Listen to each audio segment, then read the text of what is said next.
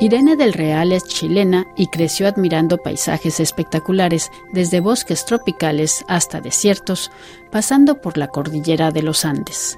Desde muy joven se preguntaba cómo se habían formado dichos paisajes y fue así que nació de manera natural su vocación de geóloga.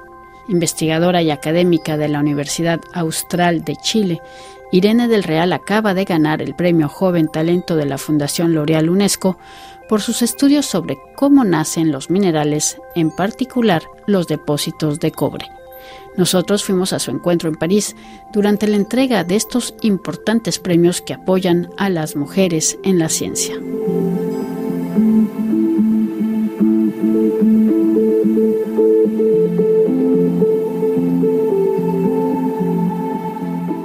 Bueno, mi nombre es Irene del Real, eh, soy geóloga, así que me dedico a investigar la Tierra cómo se forma la Tierra, cómo se deforma y más específicamente investigo los metales y cómo se forman los yacimientos de metales. Me gusta hacer investigación en el cobre, cómo se forman los yacimientos de cobre. Bueno, usted está aquí en París porque eh, es Joven Talento 2022 de la Fundación L'Oréal eh, UNESCO. Es un premio importante para las científicas jóvenes, pero que ya llevan este, una cierta trayectoria. Primero, muchísimas felicidades. ¿Cómo se siente? Muy emocionada, eh, emocionada por varias razones en realidad. La primera porque es un premio muy importante y creo que honra mucho la investigación que hago, la trayectoria que he tenido trabajando, todo el esfuerzo que uno hace para poder sacar resultados, hacer ciencia que tenga un gran impacto. Por otro lado, es un tremendo honor compartir este premio con tantas otras mujeres que estamos en el grupo. Ha sido una experiencia muy sobrecogedora conocerlas, conocer su investigación, su historia, tanta diversidad, tanta diversidad cultural y también darse cuenta que tenemos tantas cosas en común. Es muy linda esa parte también del premio, el que nos traigan para acá y podamos pasar esta semana juntas. Sí, porque en el, premio de jóvenes eh, talentos son 15, ¿verdad? 15, 15 chicas, se puede decir así, 15 chicas científicas. Eh, ¿Y entonces es por áreas o cómo se maneja? Eh, las eligen, bueno, tenemos las competencias de, de L'Oreal, los premios L'Oreal nacionales, y lo que hace es que hay un jurado internacional que elige las 15 mejores eh, ganadoras nacionales a nivel global. La verdad es que no es tanto por temas, si uno ve la diversidad de temas es impresionante, pero sí, ese es como el sistema y bueno, y este año es un año especial porque producto de la pandemia no hemos juntado dos generaciones de ganadoras, así que más que 15, habemos más de 20 este año, así que parecemos como un curso de, colegio. No, y además junto con las laureadas, con las premiadas, las que son las cinco eh, gran premios, son 45 científicas que están en, París en estos momentos con, todas las categorías. Me gustaría entrar de lleno en su campo de, investigación. Si nos puede primero dar una pequeña introducción. Sí, bueno, yo soy geóloga, eh, estudio la Tierra, desde muy pequeña me ha gustado mucho entender los paisajes. Eh, soy de Chile, así que crecí al lado de la cordillera de los Andes, que es una cordillera muy grande, muy larga, muy dramática de aspecto, y creo que siempre me llamó la atención la cordillera ahí presente. Así que sí, dedicarme a la geología para entender cómo se forman las cordilleras, cómo se forma la tierra.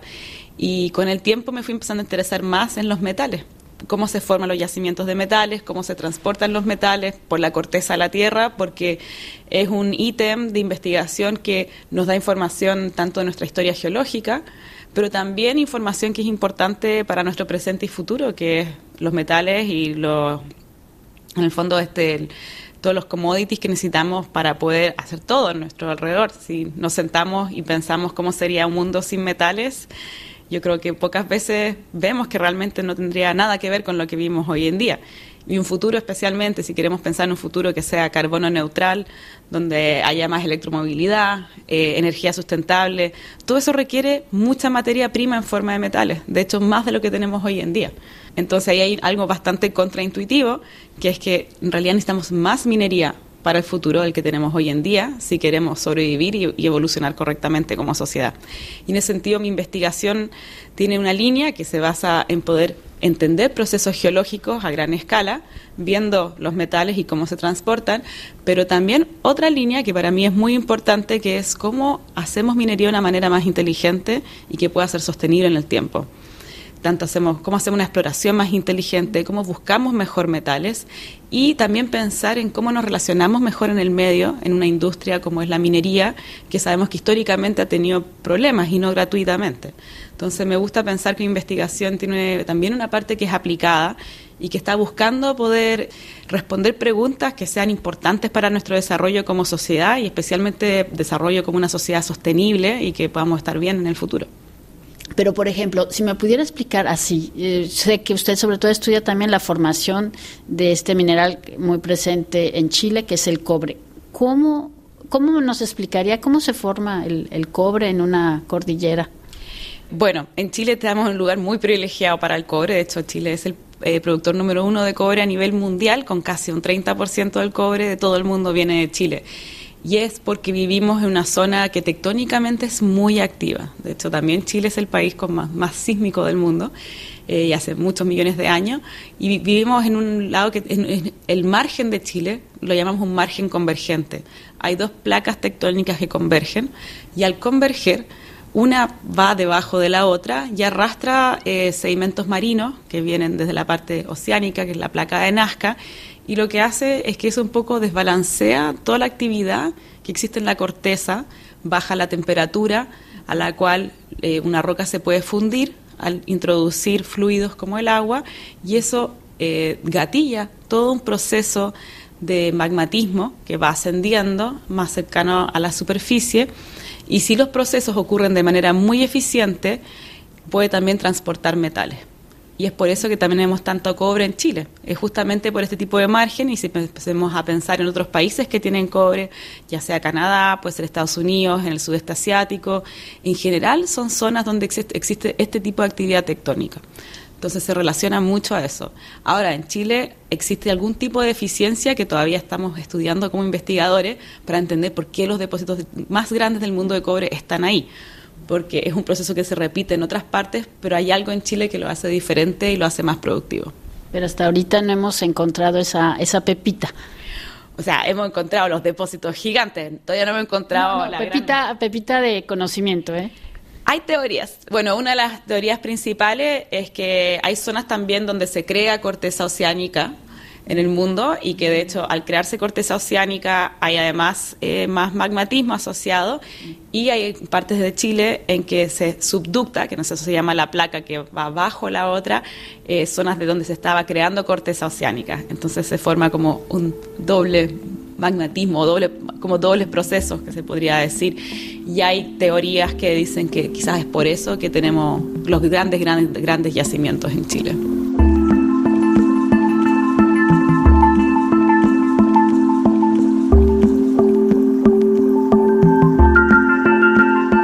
¿Estos yacimientos se encuentran cerca del mar o cerca de los volcanes o cómo es? Eh, tenemos diferentes franjas, entonces van a lo largo, norte-sur de Chile y de diferentes edades. Eh, la más antigua está más cerca de la costa y tienen hasta como 100 millones de años y las más jóvenes tienen unos pocos millones de años y están en medio de la cordillera de los Andes. Entonces, en general, las franjas de cobre se van moviendo hacia el este, hacia la cordillera. Entonces, las más jóvenes están muy arriba en la cordillera y las más viejas están más hacia la costa. Y comparativamente estos, eh, esta formación del cobre por todos estos factores que me, me, explico, es que se puede decir, se puede comparar con el oro o con otros metales. Por supuesto, o sea, hay procesos que se repiten.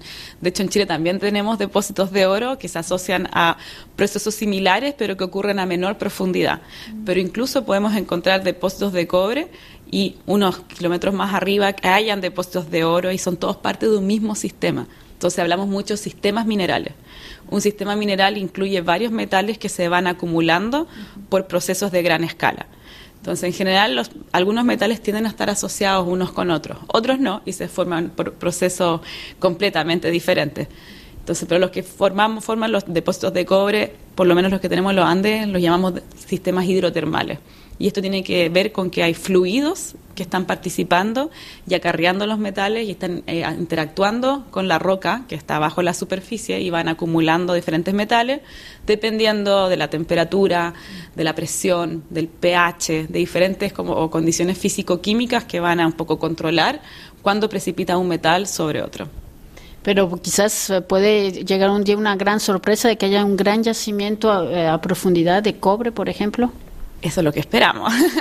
Eso sí, por supuesto. Y, y también la otra cosa que es interesante es poder, cuando uno entiende cómo se forma un depósito, ya sea de cobre o cualquier otro elemento, nosotros también sabemos cuáles son las condiciones geológicas que se necesitan para eso.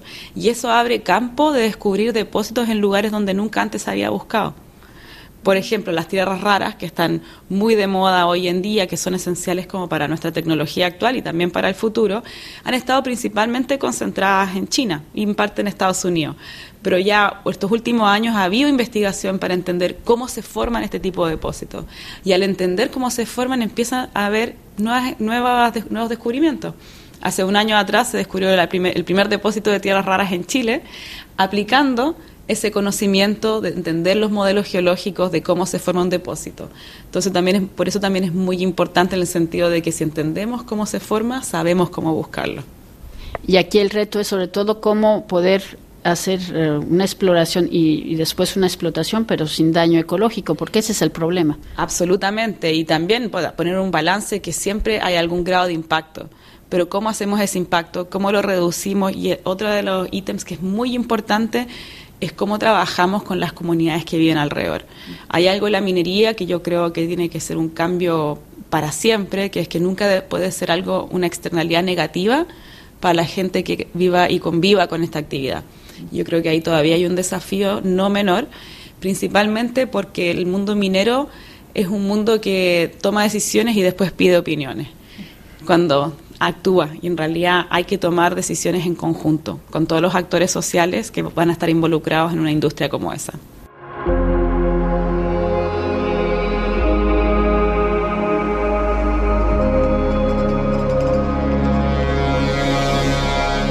Y cuando usted decía que eh, el hecho de conocer cómo se forman estos yacimientos puede también ayudar a una mejor explotación, ¿qué es lo que quiere decir?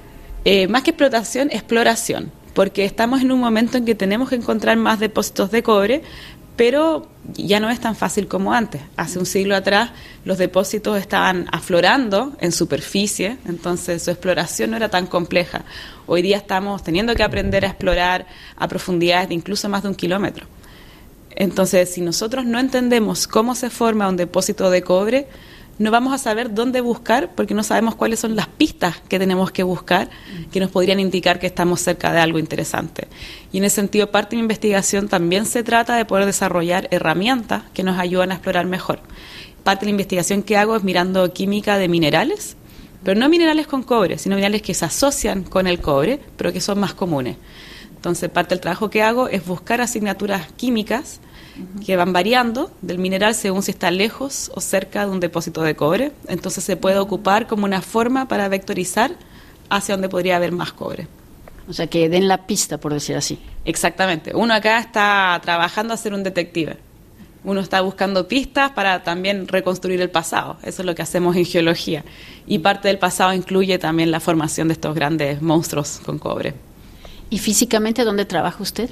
Ahora trabajo en el sur de Chile, tengo una posición como profesora, como académica en una universidad en Valdivia, eh, pero la mayoría de mi investigación está en el desierto de Atacama.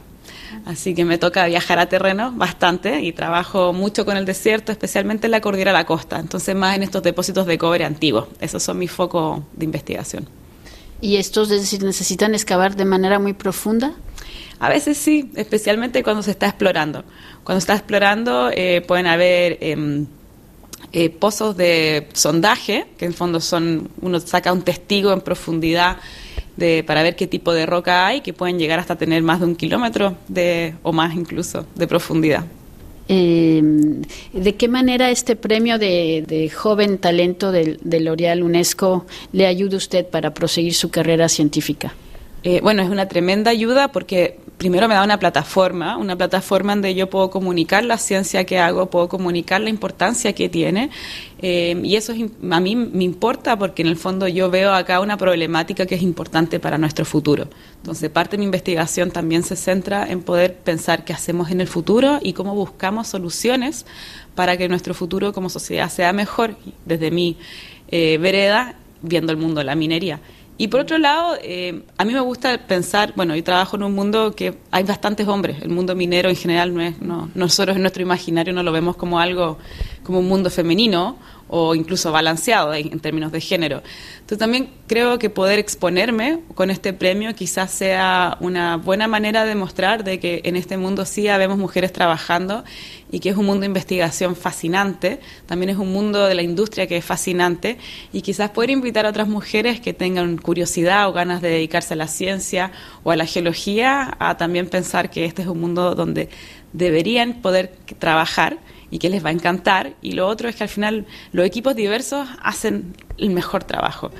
Y si tenemos un mundo industrial como la minería en que hay mayoritariamente hombres, no se va a hacer el mejor trabajo. Necesitamos un balance de género para tener las mejores soluciones, las mejores ideas y también de esa forma poder contestar las grandes preguntas que vamos a tener que desarrollar en el futuro. Pues muchísimas gracias, este, Irene del Real, y pues eh, enhorabuena por este premio que le acaban de dar. Muchas gracias y muchas gracias por la entrevista.